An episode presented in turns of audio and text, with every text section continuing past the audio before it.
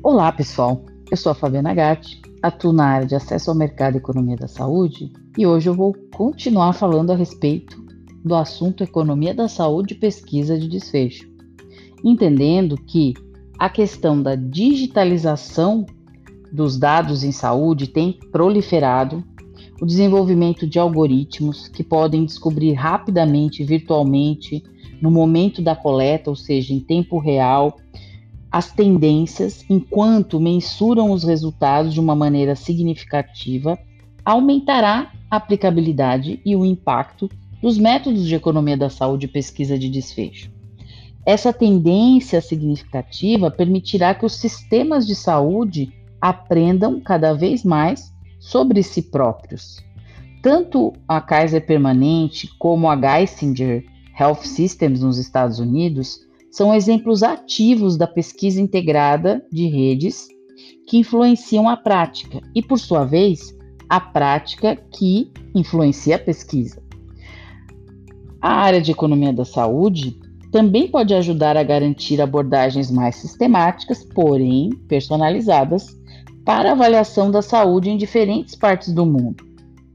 Há uma enorme variação na capacidade da tomada de decisão entre regiões do mundo, destacada, por exemplo, pelas diferenças fiscais entre os países de baixa e de média renda.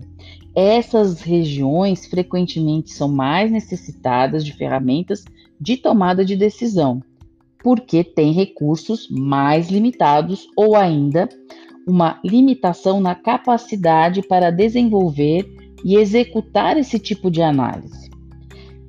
Dessa forma, é, esses países vão precisar mudar a mentalidade ao desenvolver uma ótica, metodologia, estratégias de comunicação em relação à tomada de decisão baseada em evidências.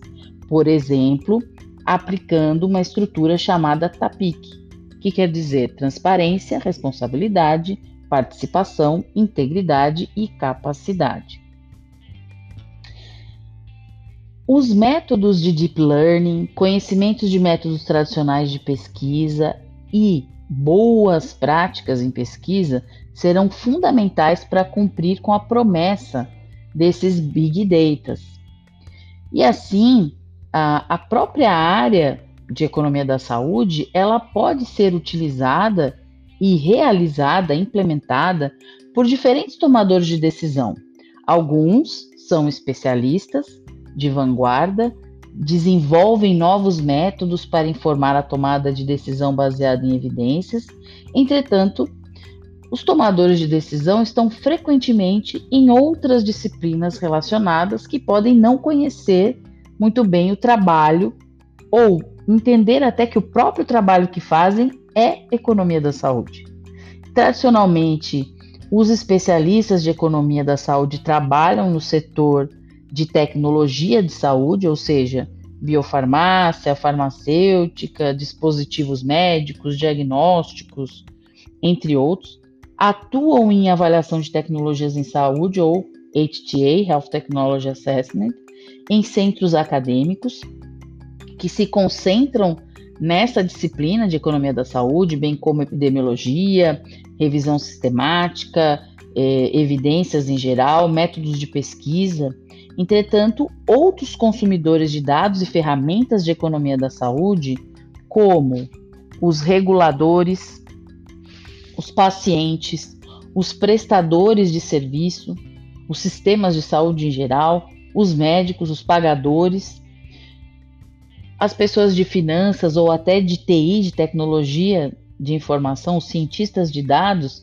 estão todos lutando por decisões que frequentemente envolvem questões de economia da saúde e pesquisa de desfecho.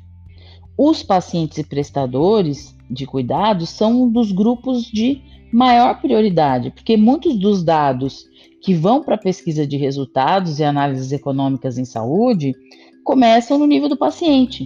É importante ressaltar que os pacientes e os cuidadores são os beneficiários finais de qualquer decisão na área da saúde baseada nessa evidência. Então, entender, né, ter um feedback, entender a adesão, a participação no processo de decisão, dos seus, é, desses representantes, como pacientes e, e prestadores, é imperativo para o processo.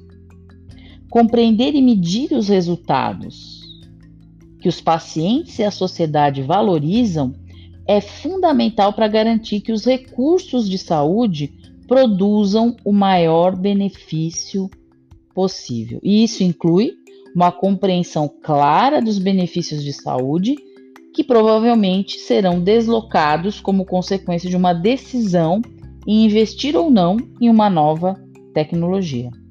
Bom, pessoal, vamos parar por aqui, mas a gente continua no próximo episódio. Até lá!